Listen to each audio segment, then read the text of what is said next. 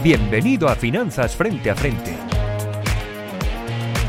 Un podcast donde hablaremos sobre cómo financiar tu empresa a través de casos prácticos.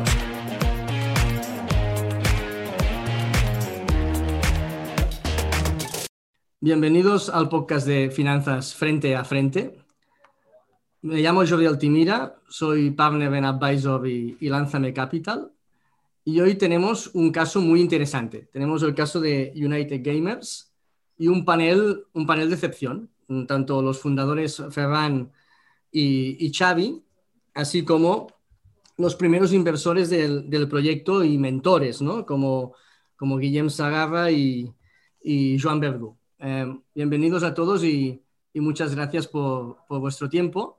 Y será muy interesante comentar cómo se hace una tercera F y cómo, cómo lo habéis logrado vosotros. ¿no? Así que empezamos y si queréis em, os lanzo una primera pregunta, Ferran y Xavi. ¿Qué es United Gamers y de dónde surge esa idea? Porque vosotros sois muy jóvenes. Un poco todo, todo esto, cómo, ¿cómo se desarrolla? Nosotros somos un una empresa que ofrece servicios de entrenamiento y salud a los jugadores de eSports y lo que buscamos es revolucionar el entrenamiento actual de lo que serían los eSports mediante la implantación de la metodología propia de los deportes colectivos de la INEF de Barcelona.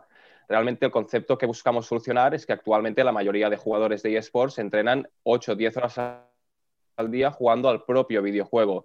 Es como si Juan en fútbol entrenara pues, este volumen de horas jugando solo un 11 contra 11 Creemos que hay una carencia de metodología, de, ciencia de entrenamiento detrás de esta práctica y lo que queremos hacer es pues, solucionar esta, esta problemática.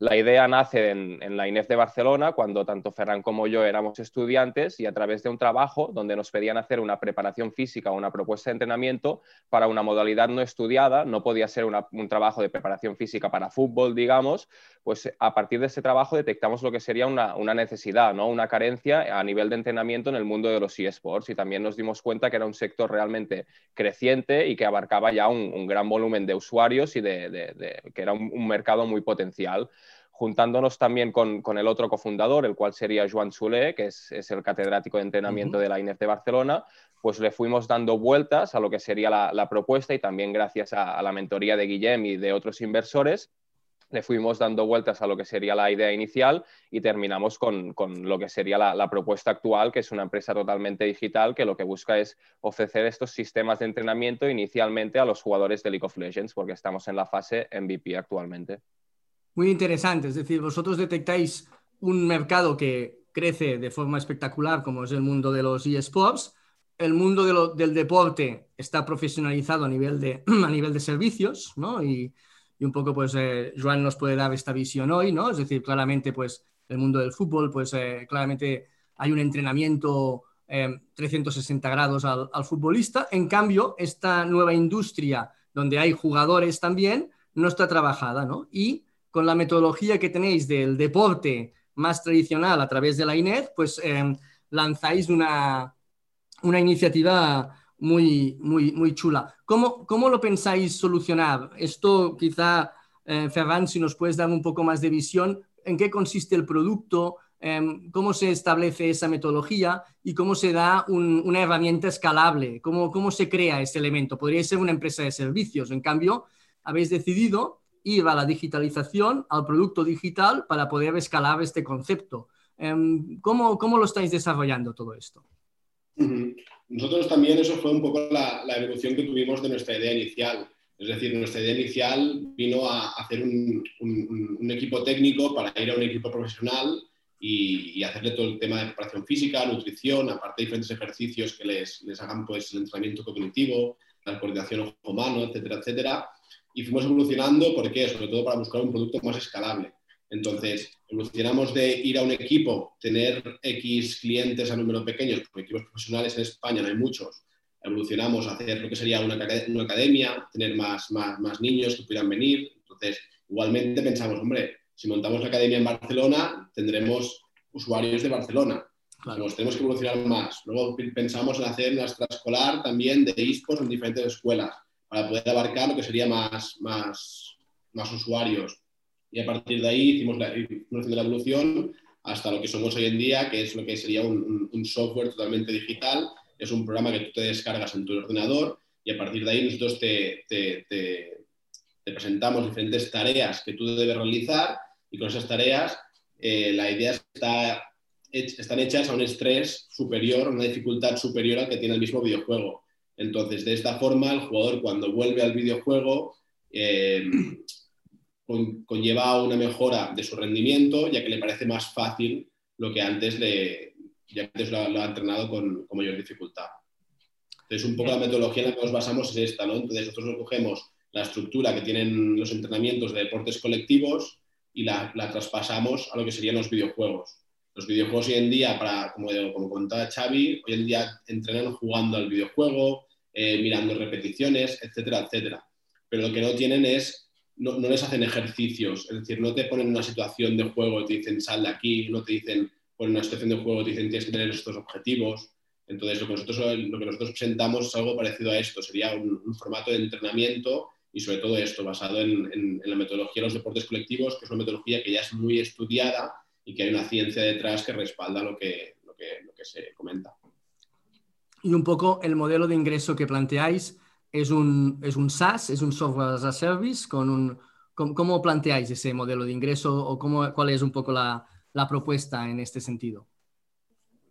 Hay dos modelos, nosotros nos planteamos dos modelos. Hay una parte que sería eh, la, la, del pago único, la que sería que la gente pagara por tener el entrenamiento de, de habilidades.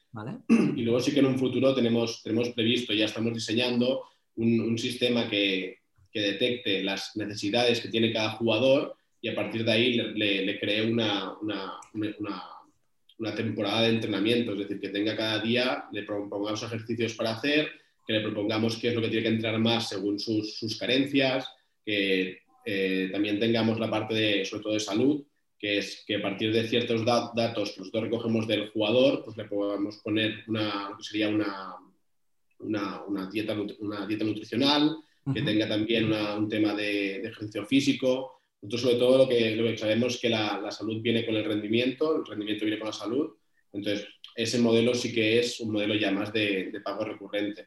Pero ahora por ahora lo que estamos planteando es el, el, pago puntual, pago único por, por, las diferentes habilidades que queremos ofrecer. Tiene mucho sentido, ¿no? Todavía pues estáis desarrollando producto y más funcionalidades, pues eh, cuando tengáis un, un, ecosistema de producto más sólido, pues allá sí que se podrá ir más a una, a una cuota más recurrente, ¿no? Eso tiene, tiene, tiene mucha lógica. Claro, esto, un, un, debate que me parece interesante, em, tanto Xavi como Ferran, es que vosotros un poco queréis lanzar una iniciativa digital con un catedrático potente de vuestra universidad, de la INEF, pero no, no sois perfiles tecnológicos. Em, y tuvisteis que encontrar en este aspecto un, un CTO, ¿no? Un CTO que eso es muy fácil de decir, pero, pero en esta ciudad y en este país encontrar un buen CTO, esto, em, mira, haciendo el símil futbolista, aprovechando que está Joan, esto es como encontraba, como fichar un futbolista prácticamente actualmente. Encontrar un buen CTO en este país, con la demanda digital que hay, es muy difícil, ¿no? ¿Cómo convencéis a, a Alex que se incorpore en el proyecto? ¿Tenéis que hacer un, un, un, plan de stock options? ¿Le tenéis que ceder participaciones? ¿Cómo, cómo realizáis eh, esa, esa liaison o ese, esa búsqueda y fichaje del, del CTO? La relación con Alex empezaría cuando contactamos con, con, su empresa de programación, la cual está llevando todo el desarrollo, y realmente fue, pues son diferentes conceptos ¿no? los que yo creo que se unen para acabar fichando a Alex. El primero sería pues que él desde un buen primer momento se enamoró del proyecto, de la idea y le pareció realmente algo muy atractivo y un gran mercado y una propuesta que podía tener mucho, mucho valor y mucho sentido. Lo segundo también es que él estuvo mucho tiempo, digamos, realizando todo el presupuesto para que nosotros pudiéramos ir a levantar lo que sería la primera ronda de financiación para realizar el MVP y todas estas horas nunca nos las cobró ni, ni nos las presupuestó. Es decir, también desde un inicio puso bastante de su parte para dar a crecer lo que sería United Gamers y cuando vimos que realmente su figura era cada vez más necesaria y realmente vimos que teníamos una buena relación y, nos parecía una persona muy competente, le, ofrecimos un, paquete de acciones a través de X funciones recogidas en el pacto de socios con los cuales empezar a trabajar de forma más organizada y, hasta la fecha estamos muy contentos con él. Fantástico, muy bien. Es decir, fue, empezasteis un desarrollo externo con una empresa y el proyecto le vio tanto, tanta potencialidad que, que se sumó ya de forma interna a vuestra, a vuestra iniciativa, ¿no? Bien, entonces planteabais que había que hacer este MVP, planteabais que había que hacer una ampliación de capital para financiar esta, esta primera etapa de la, de la empresa. Esa es una, una, ampliación de capital que no es tan fácil. ¿eh? Eso es una ampliación de capital que es donde existe dentro de la curva de caja el primer equity gap, el primer problema de financiación, lo encontramos allí, ¿no? Nos encontramos con un equipo de talento, nos encontramos con una buena oportunidad, pero no hay prácticamente producto y, todavía menos hay métrica real, ¿no? Con lo cual eh, es lo que se llama la tercera F, ¿no? La, la, la, ronda de Family, Friends and Fools, ¿no? ¿Cómo un poco vosotros eh, lográis captar, pues, eh, 150K de, de, ampliación de capital? ¿Dónde los vais a buscar?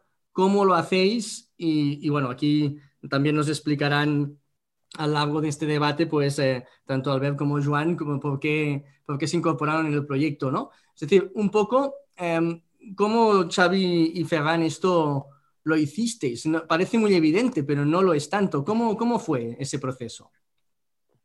Cabe decir también que nosotros siempre hemos pensado que siempre que encuentres un problema que es global, una solución que es muy escalable y luego un mercado que ya es grande y que incluso está en crecimiento, sí que eso te hace más fácil el tema de, de conseguir la financiación.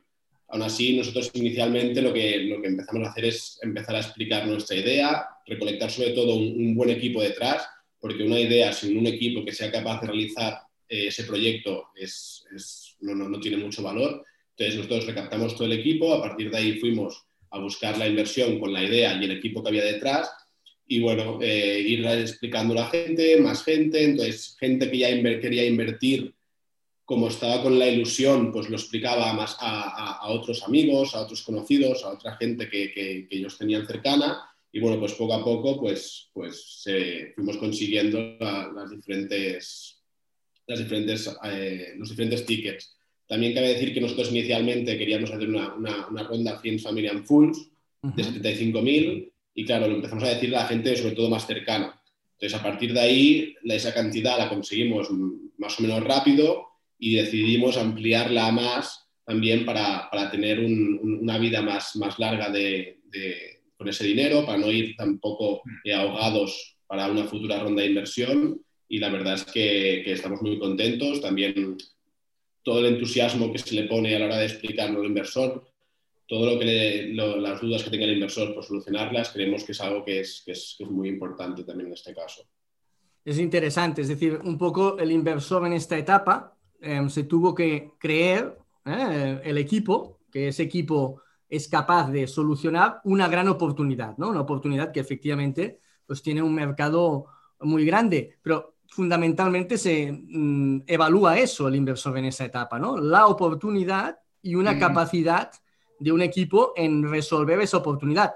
Poca cosa más hay, ¿eh? es decir, eh, con lo cual eso me parece relevante, ¿no? Eh, ¿Cómo convences a, a, ese inversor? Y es interesante el efecto boca-oreja que habéis generado entre, entre vuestros eh, inversores y que habéis ampliado esta ronda a más cantidad porque pues, ha, ha, suscitado pues, realmente interés. También me parece interesante que en esta tercera F, hombre, pues sumáis personas muy relevantes, ¿no? Y eso podríamos considerarlo que en etapas iniciales, pues sumar lo que se llama smart money, ¿no? Sumar un poco, pues, eh, eh, gente con talento en los órganos de gobierno de la empresa, pues es eh, diferencial. Yo pienso que los cap tables marcan, em, marcan las empresas. ¿eh? Es decir, los cap tables, los equipos fundadores son lo principal, sin ningún, sin ningún lugar a duda, pero un buen cap table es algo que sin duda impulsa un proyecto. ¿no? Y aquí un poco se, ya se sumó pues, a, a Albert, ¿no? que eh, en este Guillem. sentido, Guillem, disculpad, que Guillem, pues, eh, Guillem es CEO de Happy Fresh. Eh, cuéntanos, Guillem, qué es Happy Fresh y, y, por qué te sumaste un poco a la, a la, iniciativa de invertir y mentorizar mucho un poco pues, todo, todo lo que es el proyecto. Sí, uh, Happy Fresh es una es una compañía que empezamos hace cuatro o cinco años en el sudeste asiático, en Indonesia, y lo que hacemos es muy fácil, traemos la compra a domicilio, no es, no es nada complicado, pero bueno, en ese mercado funcionó bien y ahora pues estamos en Indonesia, en, en Malasia y en, y en Tailandia. La, principal razón yo creo que, que, también me he disfrutado y me he involucrado mucho en este proyecto es porque ahora cuatro o cinco años yo estaba en una situación muy similar y al principio es muy complicado tú tienes tu idea, tú tienes toda la ilusión, pero estructurar todo eso, ponerlo de una manera que, que se puede llevar adelante, cuesta encontrar algunos recursos. Y, y, en el fondo yo creo que más que nada involucrarme en un proyecto así, como ha dicho Xavi, te tienes que de alguna manera enamorar. Y invertir yo creo que no es tan diferente como cualquier otra relación. En el fondo te paras a pensar, um, es, es confianza, confiar en el qué confiar en el cómo y confiar en el, en el quién. Y, y, si vamos un poco en, en, en, United Gamers, yo creo que la primera interacción que, que, tuvimos con, con Xavi y con Ferran, cuando hablamos del qué, ya me pareció una cosa muy, muy interesante. No estamos hablando de, de una categoría que es, que es global, um, de una categoría a la alza y de una categoría que tiene una carencia fundamental que es que no está profesionalizada a, a nivel de otros deportes. Y eso ya de entrada me pareció una cosa muy, muy uh, excitante de esa manera, ¿vale?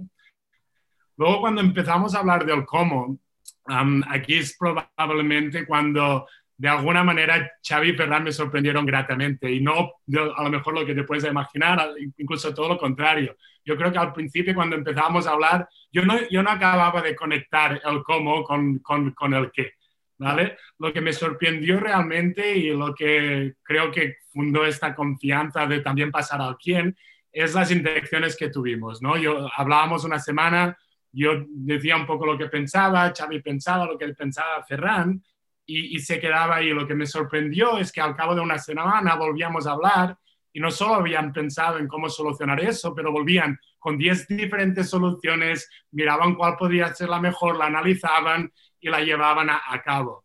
¿Qué pasó? Es que eso generó una confianza extrema en que ese qué debería ser resuelto sí o sí, pero más importante, em, yo y yo creo que el resto de inversores empezaron a sentir más y más que el cómo y el, y el quién, si tenía que ser alguien, tenía que ser ellos. Yo creo que eso viene a resumir un poco también el proceso de, subir, uh, de subir una ronda, que a lo mejor gente se piensa que es una reunión o hacer un pitch perfecto en 10 minutos, pero realmente se trata de un trabajo de uno, dos, seis meses, incluso más, día a día, generar esa confianza y se consigue básicamente dando resultados. Especialmente en la fase inicial, como cuando bien has dicho, no hay números, no hay, no hay producto. Lo único en lo que te puedes basar es, van a ser ellos los que van a realmente ejecutar en esa oportunidad que todos creemos que es muy grande y como he dicho, yo creo que Xavi y Ferran, um, desde, que desde que empezamos a hablar hasta hoy en día, han superado las expectativas concretas.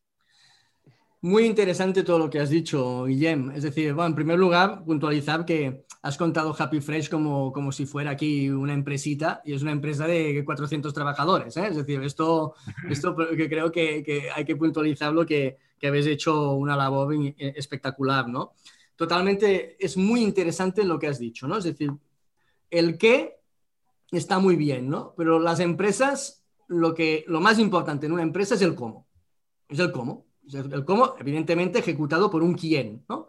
Pero sin el cómo, esto queda absolutamente desdibujado, ¿no? Yo os, os doy un ejemplo. Hoy el equipo me ha presentado un business plan este año que, que ya tenemos problemas en el cómo, ¿no? Ya tenemos problemas en el cómo y la, el valor está en la lucha diaria del cómo. Esto es fundamental, ¿no? Y creo que, claro, ¿cómo generas la confianza en una etapa inicial a un inversor? Incluso os diría en cualquier etapa. Nosotros estamos en contacto con muchos venture capitals a nivel internacional, ¿no? Y es lo mismo. Es decir, es fantástico, te conozco, he entendido el qué, eh, pero demuéstrame el cómo. Y la demostración del cómo tiene que venir en escala 1-1, ¿no? Tiene que venir desde la la realidad. ¿eh? Es decir, oye, pues mira, semana a semana me estás planteando nuevas em, posibilidades de, resolver em, todas las problemáticas que van surgiendo. Sin duda, una inversión requiere confianza. Mm. Requiere confianza. Y la construcción de la confianza es como, sin duda, Guillem indicabas. ¿no? Eso me parece totalmente acertado.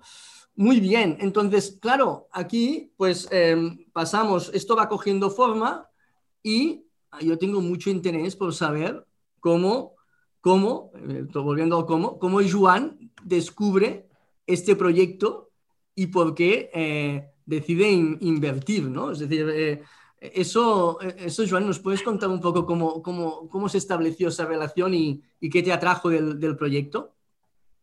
Bueno, pues un poco pues lo que han dicho ya todos ellos, ¿no? Quizás desde un inicio lo principal fue la idea, ¿no? Creo que la idea es una idea que quizás es un mundo que, que es verdad que no lo domino ni mucho menos, pero sí que es verdad que eso no, siempre he estado jugando videojuegos. En casa me toca vivir ahora con el pequeño día a día, está horas y horas y, y no hay manera de sacarlo de casa prácticamente. Con esto de la pandemia todavía pues, se ha muchísimo más. Y un poco la idea viene un poco por ahí, ¿no? Me presentaron lo que es la, la idea a través de Ferran sobre todo y a través de Joan Soler, que también había sido mi entrenador, mi preparador, mi preparador físico. Y, bueno, y quieras que no, pues esa confianza que me transmitían ellos dos junto con la, con la idea que había en cuanto al proyecto, pues bueno, eh, creo que es que fue para mí, pues, pues bueno, una forma de abrir los ojos, de, de ver que, que, este mundo pues tiene, tiene un camino todavía por descubrir muy, muy, muy amplio. Y si a eso le juntas, por la gente que hay detrás, ¿no? Me presentaron a, todo, a todo el equipo y el equipo, la verdad, pues que bueno, eh, lo que ha dicho un poco Guillem, ¿no? Desde el primer momento, pues te da esa confianza, te da esa tranquilidad de saber de que ellos hasta van a estar trabajando el día a día y que la idea al final pues llegará a traer a sus frutos, ¿no? Entonces, pues bueno, eh, desde aquí pues pude aportar, pues bueno, un poquito mi, granito de arena. Estoy aprendiendo cada día un poco más a través de ellos, de, este mundo, pues que creo que, como te decía antes, que tiene un camino muy largo por recorrer. Y ojalá pues que la idea salga bien y a partir de aquí pues puedan venir muchos más. Ahora empezamos con League of Legends, pero estoy convencido que mi hijo me lo está diciendo cada día además a ver cuándo entra con Fortnite. O sea que a partir de aquí pues yo creo que es un mundo que, ya te digo, que está por descubrir, pero que, que creo que, que, es un proyecto muy ilusionante y sobre todo que está en muy buenas manos. Muy bien, claro, aparte un poco, pues en tu vertiente un poco de futbolista te permitía quizá entender la problemática, ¿no? De, oye, pues yo que estaba muy bien atendido a nivel global en este aspecto de, de darme pues un 360 grados en la nutrición y en varios aspectos, pues quizá también ese jugador digital tiene el mismo problema, ¿no? Y, en ese, en ese sentido pues, eh, puedes entender eh, bien, la, bien la, la, problemática, ¿no? Eh, es, es, interesante, es, es, interesante, ¿no?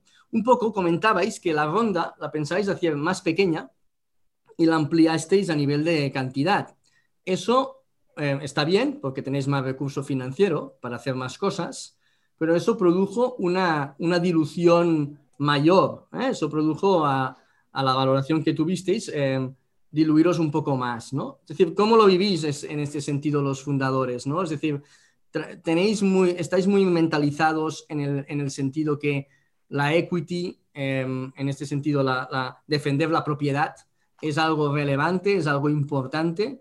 Eh, este extra de dilución, ¿pensáis que compensa con la gente que ha entrado? Poco si podéis comentar este aspecto, Ferran y Xavi creemos que el, realmente el mantener un, gran, un gran porcentaje de equity es muy interesante, tanto para llevar un poco el día a día de la empresa sin tampoco que nadie nos vaya poniendo ruedas en cada decisión, así como también para intentar sumar más rondas de inversión en un futuro en el caso de que sean necesarias y para llevar también la empresa siempre a un nivel superior.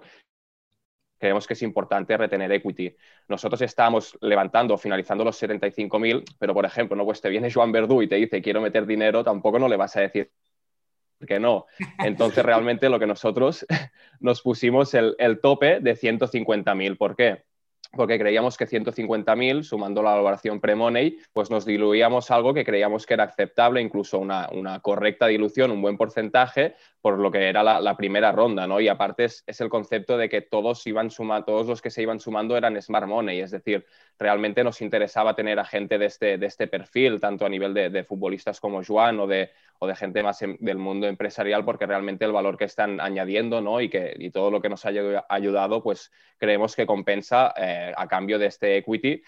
Así que de momento estamos contentos ¿no? con haber subido este, este un poco más de, de los 75.000 inicial, porque aparte del runaway que nos dan, nos dan un Smart Capital que creemos que es, es, muy potente para la fase en la que estamos.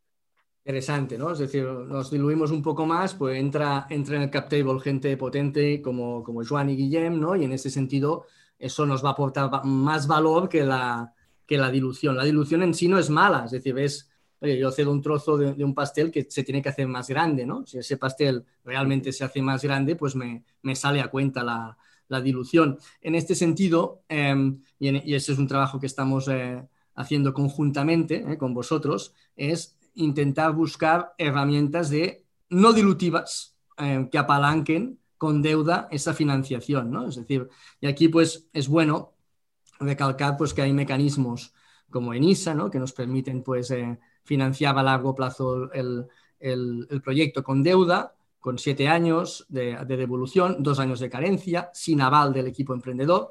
Y aparte pues toda la industria del, del gaming pues tiene en, en lo que sería en el área de, Cataluña, pues otra, otra iniciativa que es el ICEC, que también es un, préstamo muy parecido a ENISA, que también permite, pues en este sentido, apalancar un proyecto que entre dinero en caja, flexible, em, con un préstamo blando y que no diluye, en este sentido, ni al equipo fundador ni a los inversores eh, que existen en la actualidad en el, en el cap table. Eso es importante. Es importante porque las empresas en Europa mm, tecnológicas, la mayoría mm, se venden por menos de 50 millones. Con lo cual, em, defender muy bien la propiedad es algo fundamental para que tanto inversores como fundadores tengáis un, todos un buen retorno. Eso es algo que hay que poner mucho al acento y que creo que nosotros eh, estamos muy obsesionados tanto en la parte inversora como en la parte de, de advisor en ayudar en eso. En este aspecto, hombre, em, ¿prevéis que este es un proyecto em, intensivo en capital? ¿Prevéis que vais a hacer mm, diferentes eh, ampliaciones de capital? ¿Cómo imagináis el roadmap de financiación y la financiación futura? Quizá la siguiente ronda ya es una ronda con métrica real, donde puede haber un business angel, donde puede haber un venture capital. ¿Cómo planificáis un poco este, estos, siguientes, estos siguientes pasos en este aspecto? la, idea un poco que tenemos eh, sería a partir de, este año mirar de, levantar una, ronda más, sobre todo para poder eh, financiar lo que sería la programación de, las habilidades que nos quedan del que sería League of Legends. Y tampoco nos casamos con nada, pero bueno, la idea que tenemos como, como la visión más, más buena sería también poder financiar la siguiente programación con los ingresos que nos generen estas habilidades que, queremos sacar.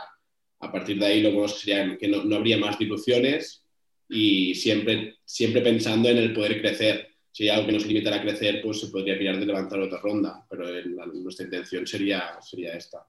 Bien, eso es interesante, ¿no? Es decir, levanto una ronda sin realmente la necesito, ¿no? Esto de levantar por levantar, ir cediendo participaciones sin criterio es absurdo, ¿no? Es decir, si necesito un plan donde veo tracción y creo crecer con más velocidad, allá puede tener sentido, ¿no? Pero, pero si no, no, no. Hombre, si hacéis otra ronda, esto nos avisáis, ¿no? Porque aquí sí que, aquí, así que, aquí sí que podemos aquí estudiar el proyecto desde nosotros mismos y, y seguro que todos los inversores que, que, escucharán este podcast eh, estarán interesados aquí. Esto nosotros también generamos en, el mundo del Venture Capital ese boca a boca. Ese boca a boca también se, genera y, vosotros lo habéis hecho realmente, realmente bien.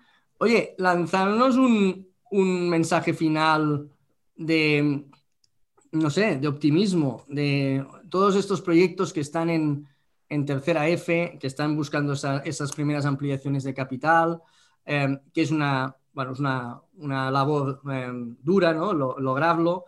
Mostrarnos un poco un, mensaje que podáis eh, transmitiros en este sentido. Me lanzo a la piscina como, como el primero. Yo creo que todo requiere mucho, mucho esfuerzo, pero con proactividad, teniendo las cosas claras, las cosas muy claras y con mucha ilusión, si realmente tienes los ingredientes que antes comentaba Ferran y Guillem de un buen mercado, un buen equipo detrás, una propuesta de, idea pues realmente que sea escalable, que pueda tener un valor en este mercado, yo creo que puedes encontrar esta Friends and Family and Full siempre que tengas lo que comentaba, mucha proactividad proactividad y, muchas ganas y ilusión de, levantar el proyecto, porque sí que es cierto que, como comentabas, no, no es hacer un speech de 10 minutos mágico y ya cerrar la ronda, sino requiere este proceso de confianza, de unos meses de trabajo, pero que realmente yo creo que con proactividad e ilusión se, se puede conseguir proactividad, ilusión y pasión, ¿no? Es decir, esto, esto es importante, ¿eh? esto es muy, muy, muy relevante. Vosotros un poco, tanto Guillem como Joan, os, os planteáis eh, también seguir invirtiendo en, el mundo de, startups digitales. Em, eh, ha sido una inversión más puntual. Em, ¿cómo, ¿Cómo planteáis un poco vuestro futuro inversor en este sentido? Guillem, o, hablo yo. Bueno, tú mismo, va, sí, no, la, verdad que un poco yo, bueno, a través de lo que hablamos un poco, ¿no? Haber sido jugador, quieras que no, pues a través de los eSports sí, sí que me han ofrecido incluso participar en algún equipo, ya en cuanto a algo más profesional. Lo único que es una idea que todavía no, no acabo de ver, ¿no? Prefiero, pues bueno, eh, primero informarme un poco de, de este mundo, rodearme también de un equipo, como decía antes, ¿no? de un equipo en el que pueda confiar, que sepa que van a trabajar el día a día, que, eso para mí es importantísimo, en el hecho de poder hacer una inversión. ¿no? Entonces, en este caso, eh, ya saben tanto Xavi como Ferran que, para mí, pues bueno, todo lo que necesiten y pueda ayudar, pues eh, yo encantado de poder hacerlo. Todo lo que sirva para poder crecer, pues creo que también será importante y, aquí estoy a su disposición. Además, ellos ya, ya lo saben. Muy bien, ¿Cómo lo ves tú, Guillermo, en este sentido? A ver, para, para, mí lo que, lo, que yo disfruto, he disfrutado un montón y sigo disfrutando es realmente, porque yo soy una persona muy curiosa y el poder coger un, un proyecto así bastante a principios y tener un poquillo, un granito de arena en, ver cómo la cosa se va formando, eso es lo, lo que realmente me, me llena y me, me, gusta hacer la inversión. Yo creo que, que viene luego si todos los factores están como tienen que estar en el fondo cualquier cosa, como todo, es suerte o no, pero es una combinación entre preparación y oportunidad.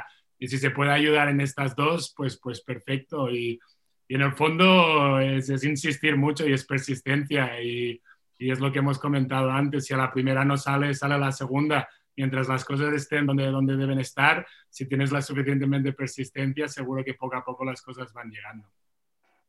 Muy bien. Oye, pues muchas gracias a, a los cuatro. Esto ha sido una charla muy interesante que seguro que a todos los que se encuentran en esa fase pues eh, les va a inspirar, les va a ayudar y os agradezco mucho vuestro tiempo. Muchas gracias a, a los cuatro presentes. Gracias, Jordi. Gracias.